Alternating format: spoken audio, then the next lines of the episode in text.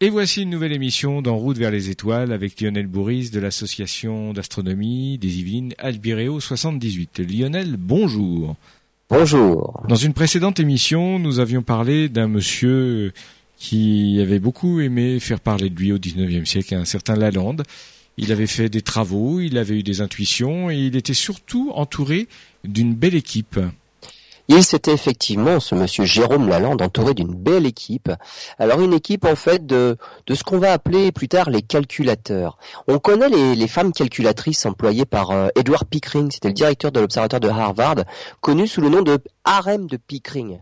Eh bien, en fait, 150 ans plus tôt, ce fameux harem de Pickering, Jérôme Lalande avait lui aussi des collaboratrices pour effectuer des calculs à partir des observations. Et notamment, on va parler d'une certaine Nicole Rennes Lepaute et Marie-Jeanne Harley, qui figuraient parmi bah, ces calculatrices les plus célèbres à l'époque. Alors, je vous laisse la responsabilité de vos propos quand vous dites que c'était des femmes calculatrices. On verra ça dans quelques instants. Donc voici cette nouvelle émission consacrée euh, aux calculatrices de Lalande. Alors ces calculatrices étaient des femmes qui se dévouaient corps et âme, euh, dans le bon sens du terme bien évidemment, euh, pour aider Monsieur Lalande à faire ses calculs et à prouver ses théories. Absolument. Alors calculatrice, c'est pas du tout un terme péjoratif. Au contraire, ce sont des, des, des, personnes qui sont excellentes en maths et il y a des calculs à faire. Et en astronomie, il y a énormément de calculs à faire. On va le voir tout au long de cette émission. Dans beaucoup de domaines, il y a du calcul à faire. Alors, je parlais en introduction du fameux harem de Pickering. Il y a des noms célèbres comme Annie Cannon, Henrietta Leavitt, Williamina Fleming, Antonia Mori.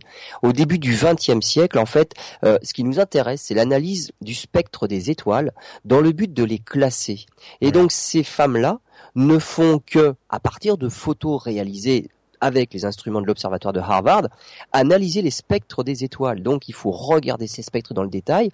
Euh, identifier les raies spectrales pour pouvoir classer les étoiles. Et par exemple, Annie Cannon, elle classe 5000 étoiles par mois. C'est, impressionnant. Henrietta Leavitt, elle étudie des étoiles particulières. Elle, elle fait pas, elle fait pas des spectres. Elle, elle étudie des étoiles qui, qui varient en intensité en fonction du temps qu'on appelle des céphéides. Parce que bon, bah, c'est dans, dans, la constellation de Céphée, il y a une étoile qui sert de, de prototype même pour cette, ce, ce, type de variation de, de luminosité. Ces étoiles type céphéides, elle en a découvert une loi. Et une loi fondamentale il suffit d'observer la fréquence de variation pour déterminer directement la distance à laquelle elle se trouve. Ça, c'est un pas de géant dans l'univers, et c'est ce qui permettra notamment à Hubble de, de, de montrer l'expansion de l'univers après. Donc c'est c'est vraiment déjà de montrer que certaines étoiles sont même plus dans notre galaxie. On a découvert des céphéides dans la galaxie d'Andromède. Et donc, ces personnes-là qui vont passer des heures, des jours à, à, faire toujours les mêmes choses, on va parler de réduction de données, on parlera tout à l'heure, eh bien, elles sont indispensables pour faire progresser la science. C'est pas en étudiant une étoile qu'on va découvrir, qu'on va réussir à découvrir quelque chose de global sur plusieurs étoiles. C'est en étudiant des milliers d'étoiles qu'on va se rendre compte que ah, il y a plusieurs catégories et on découvre les grandes catégories d'étoiles et c'est grâce à ces calculatrices, on va dire, ces personnes-là et souvent ça a été des femmes, des personnes qui ont fait un travail ben, finalement assez ingrat de, de dépouillement des données. En fait, c'est ça. À partir de photos, il a fallu exploiter les photos, dépouiller les données et faire des classements. Et grâce à ces classements-là, bah ensuite, les astronomes professionnels, les astrophysiciens ont pu déduire, déduire les, bah, les grandes théories de, de, l'espace. Et donc, c'est quand même quelque chose d'indispensable à une époque où la calculatrice même n'existait pas et l'ordinateur encore moins. Eh bien, 150 ans avant ce fameux harem de Pickering, hein, début du XXe siècle euh, aux États-Unis, eh ben on a aussi une sorte de, petit harem, on va dire, un petit harem parce qu'il y en a que deux, c'est pas très un très grand, c'est pas tellement un harem, mais les calculatrices et calculateurs de Jérôme Lalande qui collaborent aussi avec lui. La première de toutes, c'est Nicole Rennes Lepaute. Alors en fait, en, 1753, donc là on n'est plus du tout au XXe siècle comme avec euh, William Pickering, Edward Pickering, pardon, 1753, euh, Jérôme Lalande est chargé par l'Académie des sciences d'étudier une horloge de Jean-André Lepaute, qui alors est horloger du roi. Et en fait, c'est une toute nouvelle horloge avec un nouveau type d'échappement. l'échappement, c'est ce qui permet justement euh, d'entretenir le, rythme du balancier et que l'horloge, eh ben, finalement, batte régulièrement. Et encouragé par Jérôme Lalande, André Lepaute se lance dans la conception et la réalisation de pendules astronomiques. Alors, on a besoin de pendules astronomiques notamment pour garder un temps, un temps qu'on appelle le temps sidéral. Le temps sidéral, c'est le temps des étoiles. Sidéral, c'est étoile. Et c'est pas tout à fait le même temps que notre temps à nous. Le, temps que met la Terre pour faire un tour sur elle-même, c'est 24 heures. Mais en fait, le temps que mettent les étoiles à faire un tour exactement au tout, et revenir au même endroit dans le ciel, c'est 23h56 minutes. Ce temps-là, il bouge de, il, il est un petit peu plus petit de 4 minutes tous les jours. Alors il sert à quoi Alors d'où ça vient C'est simplement parce que la Terre a se déplacer sur son orbite. Donc au bout d'un jour, la Terre n'est plus au même endroit. Pour remettre les étoiles exactement à la même position que la veille, eh ben elles, elles y passent 4 minutes plus tôt chaque jour. Et donc ça, c'est le temps sidéral. On a besoin de ce temps-là, justement, en astronomie. Et à ses côtés, à ce monsieur André Le euh, l'horloger du roi, il y a Nicole Reine Le sa femme. Et c'est sa femme qui fait les calculs et qui établit les tables d'oscillation du pendule. Et qui figure par la suite dans le fameux traité d'horlogerie. Et donc c'est c'est sa femme, à André Lepôtre, c'est sa femme qui réalise les calculs. C'est elle la mathématicienne du couple, c'est elle qui est capable de réaliser des calculs aussi compliqués. En 1759, c'est le retour de la comète de Halley. En tout cas, c'est le retour prévu de la comète de Halley. Euh, et Jérôme Lalande propose à Madame Lepôtre et son aide, son aide c'était un mathématicien aussi qui s'appelle Alexis Clairaut, de refaire les calculs pour vérifier la prédiction qui avait été faite par Edmund Halley du retour de la fameuse comète là, qui portera son nom par la suite. elle ne s'appelle pas encore cette comète de Halley. Alors cette comète, quel est le problème avec les comètes? C'est quelque chose, c'est toujours un astre qui, des astres qui sont assez difficiles à observer. Pour une raison, c'est que la plupart, euh, on ne peut absolument pas prédire leur retour. On ne peut pas prévoir. Les comètes, elles viennent d'un endroit très très très du plus, en fait, le plus, lointain endroit du système solaire. Euh, elles viennent de ce qu'on appelle un nuage, le nuage de Oort. Comment on sait que ce n'est pas dans un plan comme les planètes? Les planètes sont toutes dans un plan. Le plan de l'écliptique, c'est le plan, en gros, l'équateur du Soleil, et toutes les planètes sont à peu près dans ce même plan-là. Donc c'est un disque.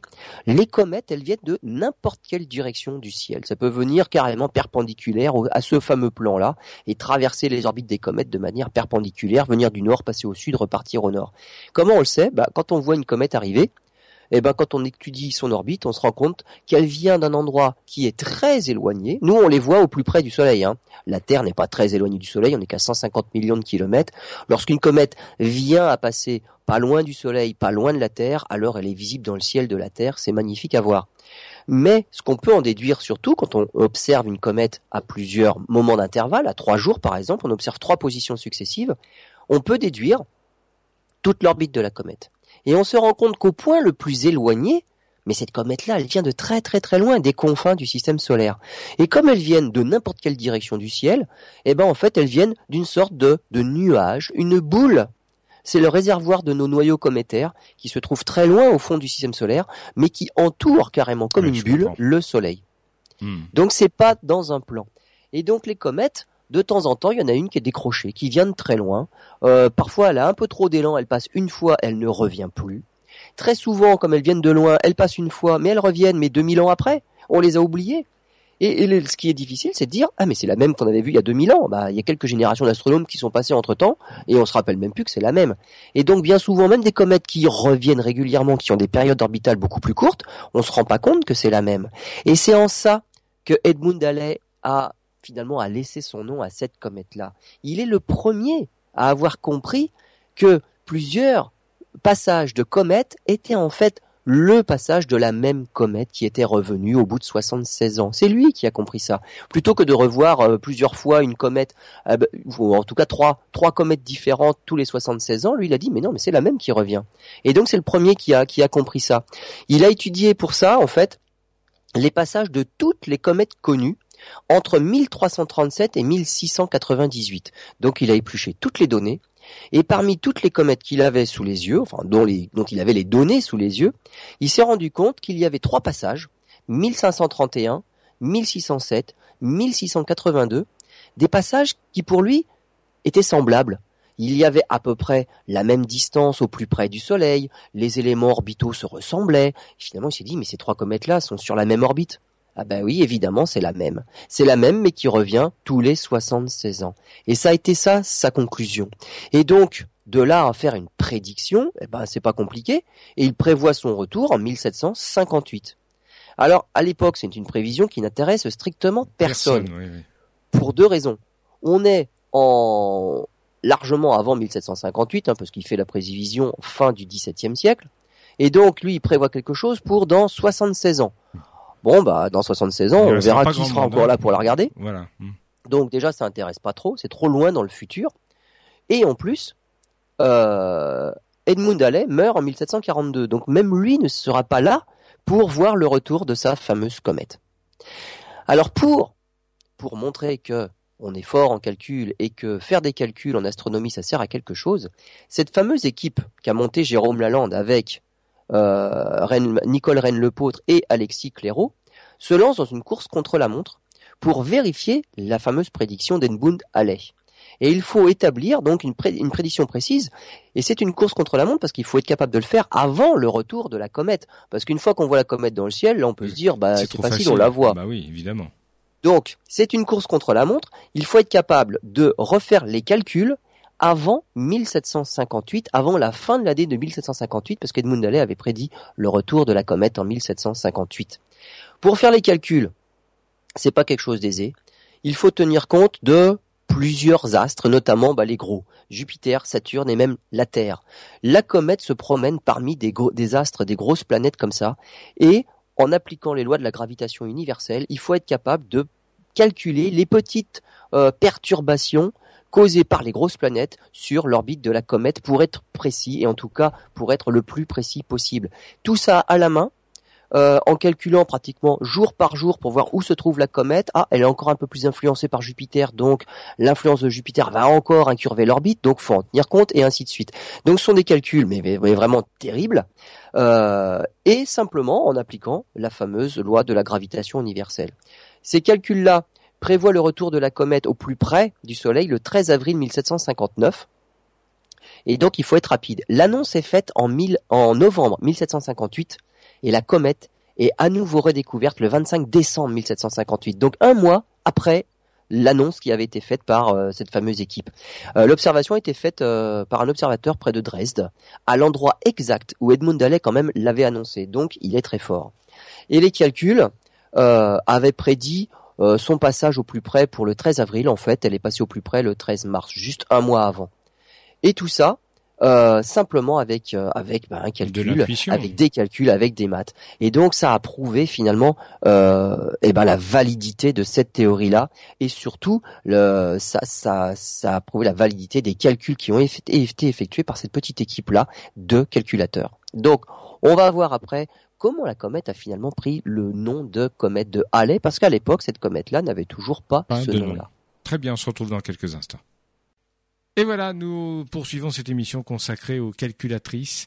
Alors, nous en étions restés avec Lionel euh, il y a quelques instants sur la comète de Halley. Et vous aviez dit, je vais vous expliquer pour comment ce nom de comète de Halley est venu, parce qu'à l'origine, elle n'avait pas de nom. Celle-là n'avait pas. Est-ce qu'on savait que c'était une comète? Alors oui, les comètes, on les reconnaît dans le ciel. Hein. Il, y a, des queues de comètes. Hmm. La différence entre une comète et un astéroïde, c'est un astéroïde, c'est un bloc de, de roches de poussière. Une comète, c'est roche, poussière et surtout glace. Et lorsqu'elle s'approche suffisamment près du Soleil, en gros, lorsqu'elle traverse, elle passe au niveau de l'orbite de Jupiter, la chaleur est suffisante pour faire sublimer les glaces et ça projette les poussières dans l'espace. Et donc ça, ça, fait les fameuses queues de comètes. Alors Edmund Halley avait annoncé trois ans avant sa mort, hein, si le retour prévu par nous pour l'année 1758 se réalise, l'impartiale postérité ne se refusera pas à reconnaître que ce fut un Anglais qui l'annonça pour la première fois. Eh bien, son vœu, finalement, a été exaucé. Hein. la communauté des astronomes décide de donner son nom à la comète, mais à titre posthume, puisque lui-même ne l'a pas vu, il était mort avant. Mais il avait quand même prédit ce retour pour 1758. Finalement, elle a juste été réobservée à nouveau, puisque la comète, quand elle est loin sur son orbite, la glace ne se sublime pas. Ça reste un tout petit noyau cométaire qui n'est pas très très grand et qui n'émet pas tellement de lumière. C'est de la poussière, c'est assez sombre. La comète ne devient vraiment visible que lorsqu'elle passe au niveau de l'orbite de Jupiter, et là, la glace se sublime, ça fait une chevelure et des queues. Donc c'est à ce moment-là seulement qu'une comète ne redevient visible. Et là, ça a été le cas à la fin de l'année 1758, et la comète s'est approchée du Soleil, et elle est passée au plus près du Soleil le 13 mars 1759. Alors, c'est depuis ce moment-là qu'on appelle cette comète-là la comète de Halley. Euh, on peut remonter dans le temps. Après, maintenant, on connaît évidemment sa période orbitale, Donc on sait quand elle est passée. Et par exemple, sur la, la fameuse tapisserie de Bayeux qui retrace la bataille de Hastings quand Guillaume le Conquérant a envahi l'Angleterre, il y a une comète de dessinée et c'est la comète de Halley. Et donc on peut remonter dans le temps comme ça. La comète de Halley avait déjà été observée à cette époque-là. Alors l'épisode 2, cette fameuse ce, ce, calcul des, oh, des, éléments orbitaux de la comète de Halley, euh, a marqué aussi la fin de la collaboration entre Alexis Clairaut et Jérôme Lalande. C'était sa, sa, première petite équipe, on va dire, à Jérôme Lalande. Il y avait Alexis Clairaut et euh, Nicole Rennes-Lepôtre. Cet épisode a marqué la fin parce que ça s'est, on va dire, un petit peu mal fini. Avec le succès de la prévision du retour de la comète de Halley, Alexis Clairaut a publié dans sa lancée une, un livre sur sa, sa théorie des comètes mais il a juste oublié de mentionner le nom de Nicole Rennes Lepôte, qu'il a quand même bien, bien aidé pour faire les calculs. Alors, c'est un oubli carrément volontaire. Et en fait, il a été motivé par la jalousie de sa compagne d'alors, mademoiselle Goulier, qui ne voulait pas froid, qu'il ne voulait pas froisser. Voilà, donc c'est simplement par jalousie qu'il a oublié de dire qu'il avait été aidé par une autre dame. Et Lalande dira que Clairaut a supprimé toute mention de Madame Lepôtre, et voilà ce qu'il dit. Pour plaire à une femme jalouse du mérite de Madame Lepôtre, prétentieuse mais dépourvue de quelque connaissance que ce fût, elle parvint à faire commettre cette injustice par un homme de science judicieux mais faible qu'elle avait subjugué. Bon, Clairaut poursuivra désormais seul ses recherches en astronomie. Donc voilà, tout le monde lui a tourné le dos par la suite. Il existe maintenant euh, une publication astronomique qui s'appelle les Cahiers Clairaut et c'est une excellente publication. Euh, donc ça, voilà, Alexis Clairaut, c'était cette date-là. Il a continué tout seul à faire ses calculs puisque euh, à cause de sa compagne, il a tourné le dos à tout le monde. C'est ça. Autre domaine dans lequel il a fallu faire des calculs, on est toujours en 1759 nous n'avons plus Alexis Clairaut, mais nous avons toujours Nicole rennes Lepôtre. Elle est engagée en fait par Jérôme Lalande pour la conception de tables d'éphémérides astronomiques et notamment pour préparer les, les, observations du transit de Vénus du 6 juin 1761. Euh, le transit de Vénus, c'est simplement son passage devant le disque du Soleil. C'est tout. Bien c'est uniquement ça. C'est juste ça. Alors bien souvent, dans son orbite autour du Soleil, Vénus, elle passe au-dessus ou en dessous le Soleil, mais de temps en temps, eh ben, sa trajectoire fait qu'elle passe juste devant. Alors ça peut être vers le haut, vers le milieu, vers le bas, mais en tout cas, elle passe devant. Et si on observe son passage, on, la, on voit le petit disque de Vénus qui se déplace euh, devant le disque du Soleil. Euh, c'est aussi euh, à ce moment-là, donc pour pour l'année 1761, une première collaboration scientifique internationale, puisque le transit va être visible dans toute l'Asie, l'ouest de l'Australie et l'est de l'Europe il y a une soixantaine de lieux d'observation, donc en Europe, en Asie, en Afrique, et les observateurs différents vont voir le passage de Vénus devant le disque du Soleil, mais pas tout à fait au même endroit, puisque les points de vue ne vont pas être les mêmes. Il va y avoir un décalage dans les observations de tous ces observateurs qui sont euh, répartis, on va dire, euh, sur Terre. Ce petit décalage, c'est ce qu'on appelle la parallaxe, et c'est justement dû aux différents points de vue des observateurs. Cette parallaxe-là, à quoi elle va servir? Eh ben, elle dépend d'une seule chose. Elle dépend de la distance entre Vénus et le Soleil et aussi de la distance entre la Terre et le Soleil. Et si on arrive à mesurer précisément ce petit décalage qu'on va observer, et si on connaît la distance qui sépare les observateurs qui font cette observation conjointe au même moment et simultané, eh ben on peut en calculer la distance Terre-Soleil en kilomètres.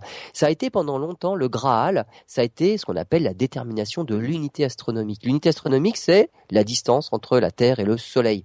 Elle vaut, on le sait maintenant, à peu près 153 millions de kilomètres. Hein. La Terre a une orbite à peu près circulaire. Ça évalue, ça évolue entre 147 millions, 152 millions. Il y a à peu près 5 millions de kilomètres d'écart. 5 millions sur 150 millions de kilomètres, c'est rien. On peut estimer que la Terre a une trajectoire vraiment circulaire autour du Soleil. C'est pas une ellipse où on serait très près du Soleil à un moment et puis très loin du Soleil à un autre moment, comme, comme Pluton par exemple, qui est très elliptique. Cette détermination en fait de, la distance Terre-Soleil, donc de cette fameuse unité astronomique en kilomètres, peut se faire aisément lors d'un transit de Vénus. Alors c'est une expérience que nous avons réalisée euh, lors du dernier transit de Vénus, c'était le 6 juin 2012. Et nous, maintenant, avec les moyens qu'on a, on peut le faire en photo. Il suffit de prendre des photos du passage de Vénus devant le Soleil et de se rendre compte qu'avec les différents points de vue, les différents observateurs, Vénus ne passe pas au même endroit sur le disque du Soleil. Il y a un décalage. Et donc on peut mesurer ce décalage genre, facilement avec les logiciels dont on dispose et finalement remonter jusqu'à la distance Terre-Soleil en kilomètres. Évidemment, à cette époque-là, c'était pas en photo qu'il fallait le faire. Une fois que, que, Vénus est devant le disque du Soleil, en plein milieu du disque du Soleil, on ne peut plus rien faire.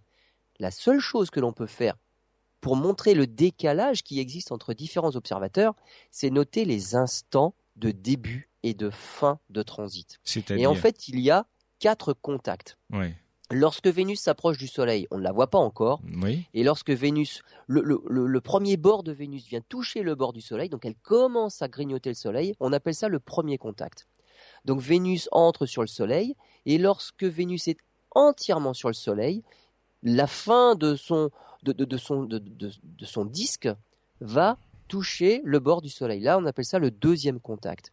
Vénus traverse le disque du Soleil, puis le premier bord de Vénus va toucher le bord du Soleil de l'autre côté, ça c'est le troisième contact, et donc Vénus sort progressivement du disque solaire, et dès que la fin du disque de Vénus sort du disque du Soleil, on appelle ça le quatrième contact.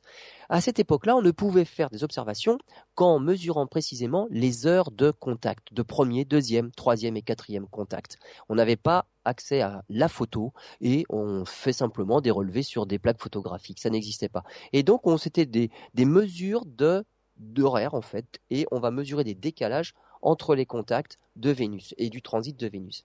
Alors le problème, c'est que la précision, quand on fait avec ce genre d'expérience-là, on fait avec les contacts, la précision est moins bonne euh, pour une raison, c'est que lorsque Vénus vient toucher le disque du Soleil, il y a ce qu'on appelle un effet de goutte noire. Euh, on a l'impression que il y a un pont de matière qui relie le bord du disque du Soleil au, le disque du Soleil au bord de, de, Vénus. C'est un effet de goutte. C'est juste un, effet d'optique. C'est un effet d'optique qu'on appelle la goutte noire, mais qui fait que on n'est pas sûr précisément, mais de quand a lieu le deuxième contact et quand va se faire le troisième contact, parce que c'est un petit peu englué dans cette espèce de goutte noire là, et c'est pas quelque chose de très précis. Mais en plus, avec cette goutte noire-là, justement, que l'on observe lors d'un transit, eh bien, il y a un astronome russe, Mikhail Lomonosov, qui a été capable de dire, mais c'est parce que Vénus est dotée d'une atmosphère. Et c'est à cause de la réfraction des rayons du Soleil qu'il y a cette fameuse goutte noire et que parce qu'il y a une atmosphère sur Vénus. Donc, on a une imprécision dans les moments des contacts qui malheureusement, on va donner une imprécision sur la, distance Terre-Soleil, mais on a quand même pu en déduire que Vénus est dotée d'une atmosphère.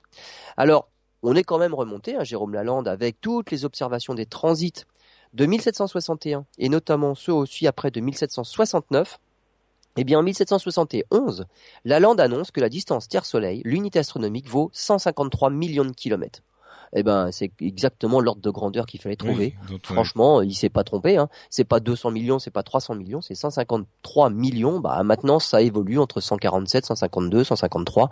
Donc euh, finalement, euh, ça a bien marché. En 1762, il fait encore d'autres calculs euh, sur une comète de 1762. Il publie aussi les éphémérides du Soleil et des planètes de 1774 à 1784.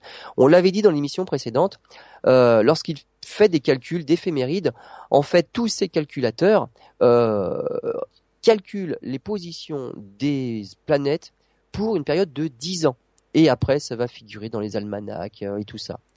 il va aussi publier les éléments de l'éclipse annulaire du Soleil du 1er avril 1764. Alors une éclipse annulaire, c'est quoi? C'est lorsque la Lune est trop loin de la Terre pour cacher entièrement le disque du Soleil. Ça serait une éclipse totale, mais comme elle est trop loin de la Terre, elle est trop petite pour tout cacher. Il reste un anneau de soleil tout autour qui ne peut être caché. C'est ce qu'on appelle une éclipse annulaire. Eh bien, Nicole Rennes-Lepôtre a dressé une carte de visibilité de l'éclipse justement celle du 1er avril 1764, avec une progression de l'ombre de la Lune quart d'heure par quart d'heure pour toute l'Europe. Et là encore, ce sont des calculs bah, qui sont effectués à la main. Donc encore, euh, on va dire, un témoignage de ce qu'est capable de faire cette fameuse calculatrice. Lionel, il y a quelques instants, nous parlions des, de ces calculatrices et des travaux. En fait, on s'aperçoit que s'il n'y avait pas eu toutes ces personnes qui calculent, qui, qui reprennent, enfin qui notent, on n'aurait pas pu avancer beaucoup parce que ça demandait une seule personne n'y suffisait pas. Absolument. Et il n'y avait pas comme on l'a vu, il n'y avait pas les calculateurs. Il y avait toujours urgence. Oui, voilà. Quand, quand il y a un phénomène astronomique qui est prévu, il faut être prêt pour le moment. Si on le rate, eh ben, c'est perdu. Hein. Et puis, euh, pour par exemple des transits de Vénus, euh, le dernier a eu lieu en 2012, le 6 juin 2012. Le prochain, c'est en décembre 2117. Si on a raté le, passage de 2012 parce qu'on n'a pas été assez rapide pour faire les calculs, bah, le prochain coup, c'est 2117. C'est pas la même génération d'astronomes qui va aller l'observer, celui-là. Oh, vous êtes pessimiste, vous êtes pessimiste. On, en reparlera. Oui, on en reparlera. Et donc, euh, bah, effectivement, il faut être un peu efficace. Euh, il faut avoir des, calculs précis. Il ne faut pas se tromper. Donc, il faut avoir vraiment des calculateurs, des calculatrices. Parlons d'une autre calculatrice. Elle s'appelle Marie-Jeanne Harley. Euh, beaucoup de rumeurs ont couru à son sujet. Marie-Jeanne Harley est aussi connue sous le nom de d'Amélie, sous le prénom d'Amélie. Alors c'est un prénom qui lui vient de la, de la duchesse Charlotte de Saxe, Gotha, qui l'avait reçu avec Jérôme Lalande en 1798. Alors certains ont dit qu'elle était l'épouse de Jérôme Lalande, d'autres qu'elle était sa fille adoptive, voire même sa fille naturelle. Alors le problème, c'est que durant l'incendie de 1871, tout l'état civil parisien, antérieur à 1860, a disparu, dans, le, dans les flammes. Alors qu'est-ce qu'on sait réellement? Alors, on sait qu'elle est née en 1768 à Paris. Et elle se marie avec un cousin germain de Jérôme Lalande. En fait, un cousin germain que Lalande appelle son neveu. C'est Michel François de Lalande. Et le mariage a lieu en 1788. Marie-Jeanne Harley, donc, euh, la femme du neveu de Lalande, de Michel-François de Lalande, a eu quatre enfants, deux filles, deux garçons. Et vous, allez voir que le, choix des prénoms est dicté évidemment par l'astronomie. Le premier des garçons naît en 1789 et s'il se prénomme Isaac. Évidemment en référence à Isaac Newton. Il deviendra polytechnicien. La première fille se prénomme Caroline. Alors, c'est en référence à Caroline Herschel, car elle est née le 20 janvier 1790, le jour où est visible pour la première fois une comète, encore une, découverte par Caroline Herschel. Bon, malheureusement, euh, Caroline, Caroline euh, et donc euh, Lalande, va mourir avant d'atteindre ses deux ans. Deuxième fille s'appelle, se prénomme Uranie, en référence à la muse des astronomes. Elle, elle naît en 1793. Des prénoms faciles à porter. Hein. Uranie. oui. C'est un, peu lourd, mais ça peut être joli. Deuxième garçon, Charles Auguste Jérôme. Euh, il naît en 1802 et lui deviendra avocat. Et avec son mari Michel, ils ont tous les deux travaillé pour l'oncle Jérôme Lalande. Et d'ailleurs, ils habitent au Collège de France avec l'oncle Jérôme. Et Michel, euh, eh bien lui, il a, fait, il a contribué à l'observation d'étoiles à l'observatoire de l'école militaire. Euh, et les calculs, eh ben, il en a fait beaucoup. Marie-Jeanne, elle, elle réduisait les observations euh, pour faire des catalogues d'étoiles qui ont été publiés dans la connaissance des temps, par exemple. Elle fait aussi des tables d'horaire utiles pour le calcul des longitudes. Et elle est d'ailleurs saluée pour ses travaux par l'oncle, hein, Jérôme, même si on peut critiquer les mots employés. En fait, il parle de courage qu'on n'aurait pas attendu de sa jeunesse et de son sexe. C'est un peu... C'est pas très reconnaissant, on va dire. Hein. franchement misogyne. Légèrement. en, quoi consiste la réduction de données? J'en ai parlé déjà et là j'en reparle encore. Euh, c'est à partir d'une observation, c'est rendre les observations exploitables. Alors, par exemple, qu'est-ce qu'on fait actuellement comme, euh, comme réduction de données? Si on prend euh, on étudie le déplacement d'un astéroïde, on va prendre plusieurs photos d'une même région du ciel dans, laquelle il y a un astéroïde qui se déplace, on va voir un petit point qui n'est pas au même endroit sur les trois photos, sur les trois clichés. Donc les photos sont, on va dire, les données brutes. À partir de ça, euh, données brutes, on fait rien de spécial. Donc il faut réduire les données.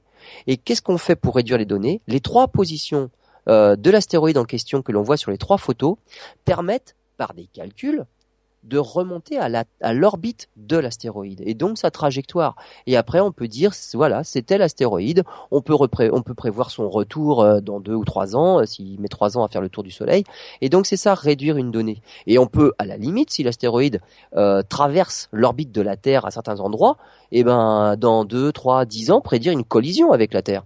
Et donc, c'est quelque chose d'important à faire. Il y a tout un tas d'astéroïdes qu'on appelle les géocroiseurs, ceux, dont l'orbite croise celle de la Terre il vaut mieux prédire leur retour et surtout un moment où, quand il va revenir à cette date-là, à, cette, cette année-là, la Terre sera à cet endroit-là aussi de son orbite. Si à ce moment-là la Terre est à l'autre bout de son orbite, c'est pas grave, il peut traverser notre orbite sans danger. Mais s'il croise l'orbite de la Terre à un moment où la Terre est à cet endroit-là, là, ça peut devenir problématique. Très dangereux, oui. Une comète, c'est pareil. Lorsqu'on observe une comète, on prend des photos, ou alors on l'observe. Hein, euh, à l'époque, on prenait pas de photos, mais on observait donc on faisait des, on notait les observations, et ben pareil, on peut déduire sa trajectoire et se rendre compte comme Halley, ah mais finalement c'est la même que celle qu'on a vue il y a 76 ans. Le déplacement des étoiles, par exemple, pareil, hein, le calcul de leur orbite permet, et c'est comme ça qu'on a fait, pour, de montrer qu'il y a un trou noir au centre de notre galaxie. Euh, une étoile qui orbite très rapidement autour d'un point qu'on ne voit pas, qui n'émet pas de lumière, mais qui fait tourner l'étoile très vite, ça veut dire que c'est quelque chose de massif dans un très petit endroit qui n'est pas lumineux, et eh ben forcément il y a un trou, noir. Donc c'est ça qu'on appelle réduire les données. Euh, là, j'ai parlé de réduction de données au niveau astrométrique, c'est-à-dire on relève la position de certains objets qui se déplacent dans le ciel. Ça, c'est de l'astrométrie. On peut faire de la photométrie. La photométrie, c'est l'étude de la luminosité des astres. Qu'est-ce qu'on peut faire avec ça? Eh ben, par exemple, des étoiles sont variables. Certaines étoiles sont variables intrinsèquement, c'est-à-dire qu'elles ont des soubresauts dans leur allumage, on va dire.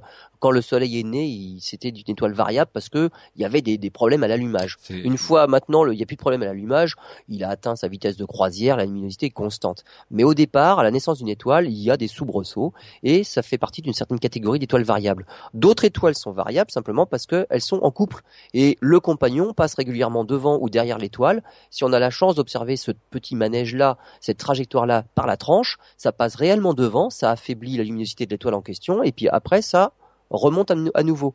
Et ben ça, ça permet de calculer l'orbite du compagnon, même si on le voit pas. On voit qu'il y a une petite variation de luminosité périodique.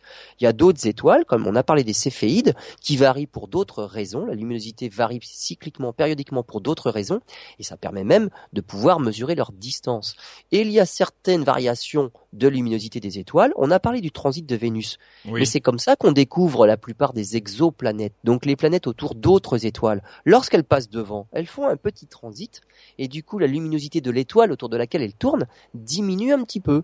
Ah, c'est pas beaucoup, hein. C'est, franchement, ça saute pas aux yeux, mais on est capable maintenant d'enregistrer ce petit euh, affaiblissement de luminosité, et donc on en déduit qu'il y a quelque chose qui tourne autour. Surtout quand on sait que c'est régulier, qu'on peut le prédire, et qu'effectivement, avec les prédictions, on dit ce jour-là, à cette heure-là, ça recommence. Et effectivement, on voit le phénomène recommencer à nouveau. Donc, on sait bien qu'il y a une planète qui tourne autour de cette étoile-là. Et de de la profondeur de l'affaiblissement lumineux, on peut déduire la taille de, de, cette planète qui tourne autour de son étoile. Tout ça, ça s'appelle une réduction de données. C'est-à-dire qu'à partir de données brutes, d'observation, de position pour l'astrométrie, de luminosité pour la photométrie, finalement, qu'est-ce qu'on en déduit? Eh ben, des exoplanètes, la taille de l'orbite, la taille de, l'exoplanète elle-même, et ainsi de suite. Donc on a, on a réduit les données, on ne laisse pas les données brutes. D'où l'importance d'avoir des calculateurs et des calculatrices. Absolument, parce que ça, c'est franchement le côté ingrat de l'astronomie. C'est, on fait des observations, on a besoin d'observateurs. Maintenant, nous, on dit, on fait des photos. Donc, mais à partir des données brutes que sont les observations ou les photos, eh ben, il y a un travail par derrière pour pouvoir exploiter et étudier le phénomène qu'on est en train d'exploiter. Si je veux étudier l'orbite d'une exoplanète, je vais pas me contenter d'aller regarder les photos. Il va bien falloir que j'aille exploiter ces, ces données-là et je vais trouver effectivement le petit transit qui est caché dans ces photos-là. Et donc, c'est ça, réduire les données. Alors, Qu'est-ce qu'on fait à partir du relevé justement des, coordonnées des étoiles?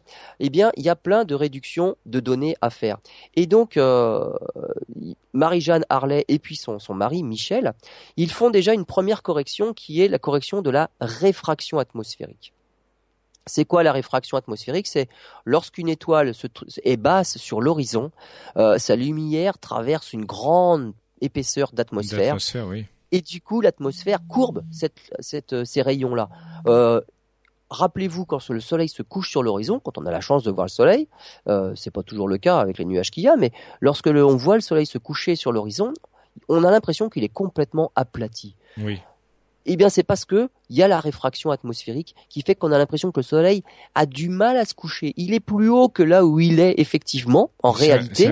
et du coup, ça l'aplatit dans le sens de la hauteur. Ça, c'est la réfraction atmosphérique. Si vous voulez faire un catalogue d'étoiles précis, avec des coordonnées précises, eh ben, toutes les étoiles qui sont un peu trop basses près de l'horizon, il va falloir tenir compte de l'effet de réfraction atmosphérique, sinon toutes vos données vont être fausses. Et donc quand vous observez les étoiles à un autre moment de l'année où les étoiles sont bien dans le ciel, bien haut dans le ciel, vous vous dites mais c'est pas du tout les coordonnées qu'on avait calculées lorsqu'elles étaient pas sur l'horizon. Ah bah oui, il faut tenir compte de la réfraction. Et donc c'est un premier euh, effet justement et c'est une première série de calculs. On tient compte de la réfraction atmosphérique pour remettre les étoiles là où elles devraient être en l'absence d'atmosphère. On parlera après d'autres corrections et vous verrez tous les calculs qu'il faut faire pour élaborer des catalogues précis. On se retrouve dans quelques instants. Voilà, alors Lionel, dernière partie de cette émission. Euh, vous nous parliez il y a quelques instants de, tous les calculs. Enfin, vous allez aller où maintenant? Qu'est-ce que de quoi allez-vous nous parler? Alors, quelques quelques petits calculs encore à faire pour avoir des catalogues de, coordonnées d'étoiles précis. On a parlé de la réfraction atmosphérique parce que heureusement qu'on a une atmosphère pour nous, mais malheureusement pour nous, ça nous joue des tours dans la position précise des étoiles. Ça fait une très belle image. Hein c'est magnifique à observer euh, le Soleil dans ces situations. Absolument, absolument. Et puis c'est à peu près le seul moment où on peut l'observer à l'œil nu parce que dans ces cas-là, l'atmosphère joue bien un rôle de filtre, solaire. Bien sûr. Il n'y a que les rayons rouges qui, qui sont, on va dire, qui, qui parviennent à traverser parce que l'atmosphère est un peu euh, transparente au rouge. Tout le reste est diffracté. Et donc, lorsque l'épaisseur, lorsque l'atmosphère est très épaisse, il n'y a que cette couleur qui passe et elle est suffisamment atténuée pour ne pas se faire mal aux yeux. Mais dans tous les autres cas, évidemment, c'est à éviter. Alors les calculs. Euh, les calculs. Alors là, on tient compte de la réfraction atmosphérique. Il faut tenir compte aussi d'un autre effet. Alors un effet qui est tout petit, vous allez voir, c'est ce qu'on appelle l'aberration de la lumière. Alors je, là, je vais prendre une image. Euh, lorsqu'il neige, donc on va dire euh, par une journée sans vent, les flocons tombent à la verticale. Et si on regarde euh, vers au-dessus de la tête, évidemment, on voit tous les flocons tomber. Si on est en voiture, donc on avance. Donc il y a une composante de la vitesse qui va entrer en jeu, il y a toujours les flocons qui tombent normalement verticalement quand on bouge pas, mais quand on avance en voiture, on a l'impression que tous les flocons ils viennent d'un point qui se situe devant nous, bah, simplement parce qu'on avance. Et donc on appelle ça un radian. Et ben pour les étoiles c'est pareil. La Terre se déplace sur son orbite, et puis pas qu'un peu, c'est 100 000 km à l'heure, donc c'est assez vite quand même. Hein. Pour faire un, un cercle dont le rayon vaut 150 millions de kilomètres et effectuer tout ce cercle-là en un an, eh ben, il faut faire 100 000 kilomètres à chaque heure. Donc, on avance très vite sur notre orbite. Eh bien, ça, justement, c'est comme la voiture euh, qui avance dans, dans la, chute de neige. On a l'impression que tout, tout est resserré un petit peu vers l'avant. Et que la neige ne tombe pas droit voilà, c'est voilà. Euh, pour pour la lumière, c'est exactement la même chose. C'est pareil. Toutes les étoiles sont un petit peu resserrées vers la position dans laquelle se déplace la Terre. Si vous voulez être précis, il va falloir tenir compte de cet effet-là aussi. C'est pas énorme. L'effet, en fait, euh, au maximum de son application, l'effet, il vaut le diamètre de Jupiter. Ah, bah, c'est pas énorme. Enfin bon, c'est quand même ça. C'est quand même ça. Et donc, voilà, c'est ce qu'on appelle l'aberration. Il faut tenir compte aussi d'autre chose, c'est la précession des équinoxes. Lorsque vous faites tourner une toupie très vite, il y a, il y a le premier mouvement rapide sur elle-même, mais il y a un lent mouvement de, de l'axe de rotation sur lui-même, qui est beaucoup plus lent. Et eh ben la Terre, quand elle tourne sur elle-même, il y a aussi ce deuxième effet-là qu'on appelle un effet de précession. Il y a la Terre qui tourne sur elle-même en 24 heures, mais il y a son axe de rotation qui va effectuer un cône, qui va décrire un cône qu'il va effectuer en 26 000 ans. Eh bien, ce, cet effet de précession-là va faire par exemple que euh, d'année en année, les étoiles n'auront pas les mêmes coordonnées. Et si on veut comparer des phénomènes d'une année sur l'autre, il va falloir se décider pour tout remettre à la même date de référence. Et par exemple, Marie-Jeanne Harley, elle ramenait tous ses calculs au 1er janvier 1790.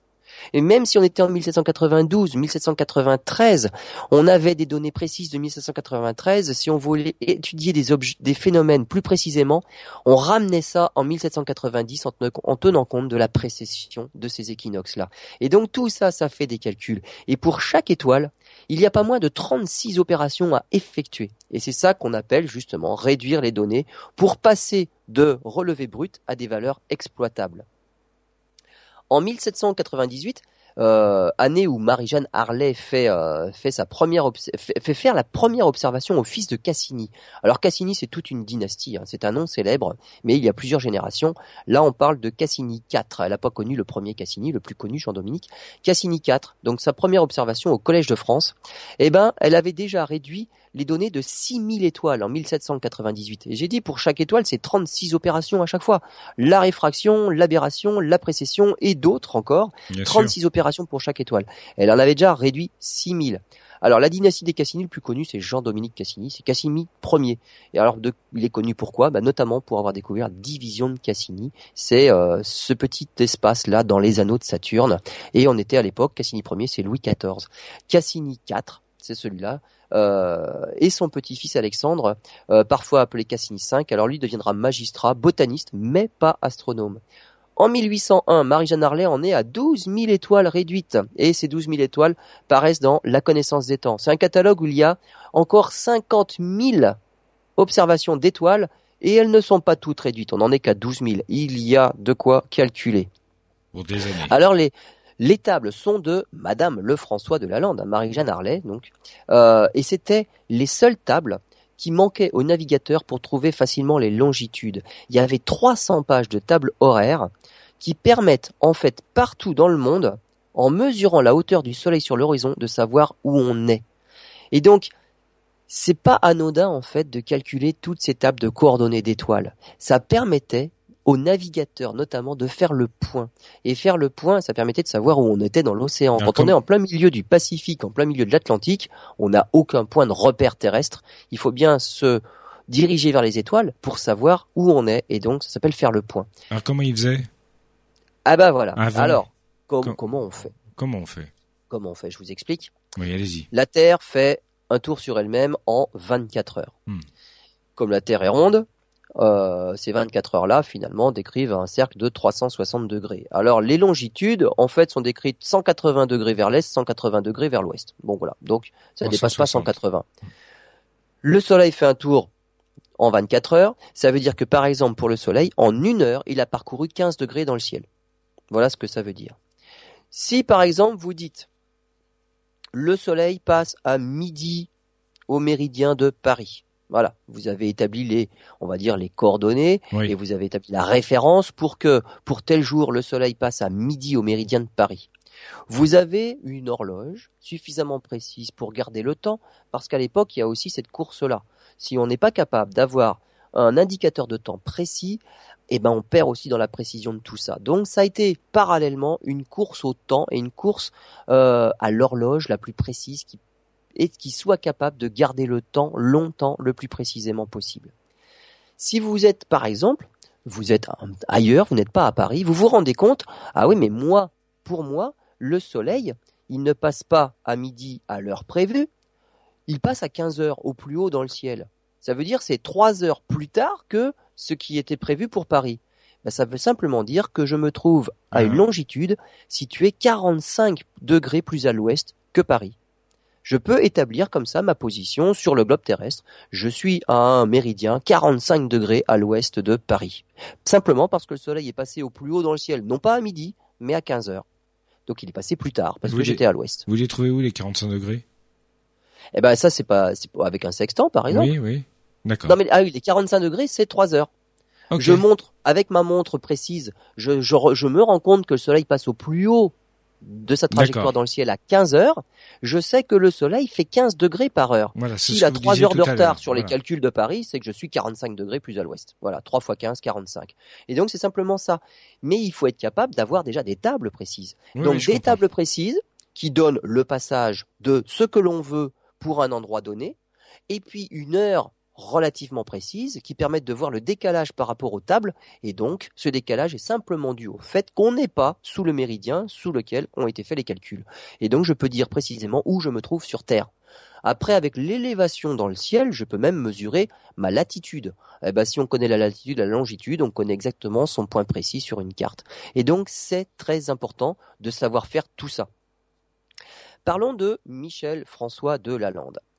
Alors lui, euh, il a été emmené à, par son oncle, en fait. Euh, il avait 15 ans. Il a été emmené à Paris par son oncle pour en faire un astronome. Et à 17 ans, il fait une observation d'une éclipse totale de lune. Et grâce à cette observation-là, il a les honneurs d'une publication. Alors, il a d'abord travaillé avec son oncle à l'observatoire du Collège de France. C'est l'ex-observatoire du Collège Royal. En 1788, on a dit, il épouse Marie-Jeanne Harley. Puis, 1789, observatoire de l'école militaire, dont il prend la direction à l'âge de 23 ans quand même. Hein. Alors il passe des nuits d'observation. Il observe et calcule en moyenne 200 étoiles par nuit d'observation. Et certaines nuits, il arrive même à 300 étoiles par nuit. Et c'est avec sa femme qu'il établit justement ce fameux catalogue de 50 000 étoiles. Ils n'auront pas le temps de tout réduire, mais en tout cas, il y a les observations de 50 000 étoiles et ils vont quand même faire les calculs précis pour bon nombre d'entre elles. 1795, le 8 et le 9 mai, euh, il est à, l'oculaire de la lunette de l'observatoire de, l'école militaire et il a repéré un astre faible entre le 8 et le 9 mai. Et il se rend compte que entre ces deux nuits-là, euh, cet astre-là a bougé. Il n'est pas à la même position. Et, on va dire, bêtement, parce que maintenant on sait ce qu'il dit, pourquoi et on sait ce qui mm. s'est passé. Mais bêtement, il va supprimer la première observation. Il va conserver la deuxième et il affuble ce petit point-là. Hein, c'est une étoile. Hein, il affuble cette étoile d'un point d'interrogation parce qu'il n'est pas sûr de sa position. Autant dans le champ de l'oculaire qu'il avait, toutes les autres sont au même endroit, mais celle-là, il y a un doute. Donc il supprime la première, il garde la deuxième et il met un point d'interrogation. Qu'est-ce que c'était cette histoire-là? On l'a su longtemps après Là, c'était 1795, 8 et 9 mai. repartons plus loin dans le temps, dans le futur. 1847. On connaît à l'époque la planète Neptune depuis un an. Sa découverte était 1846. Et Sears Walker, en 1847, hein, il travaille à l'US Naval Observatory. En fait, il épluche les documents, des comptes rendus d'observation, et il recherche quoi? Il recherche des observations fortuites antérieure de la planète Neptune, antérieure à sa découverte officielle de 1846.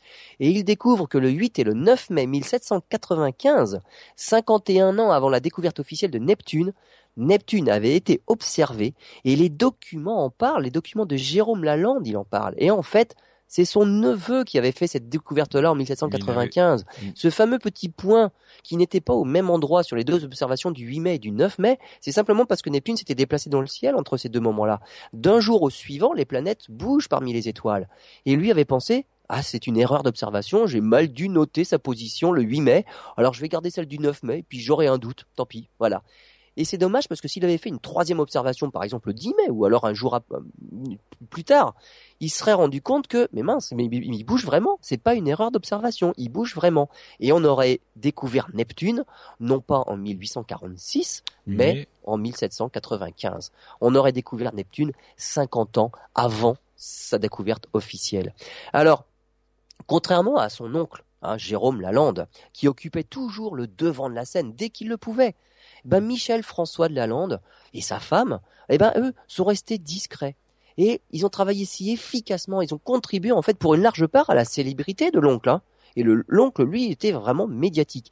Et on peut même se demander, bah, qui est le plus grand des deux? Et qu'est-ce que serait devenu Jérôme Lalande s'il n'avait pas eu son neveu et sa femme? Eh bien, j'imagine que ça fera l'objet d'une autre émission. Sur son neveu, non? Il y aura de quoi faire? Non, le neveu, il avait découvert Neptune sans le savoir. Mais c'est tout. Et c'est tout. Et c'est dommage. Non, mais ils ont quand même fait un catalogue de 50 000 étoiles. Donc c'était voilà, c'était pour pour parler de ces fameux calculateurs dont on ne peut pas se passer. Et c'est quand même eux qui font la grosse part du travail.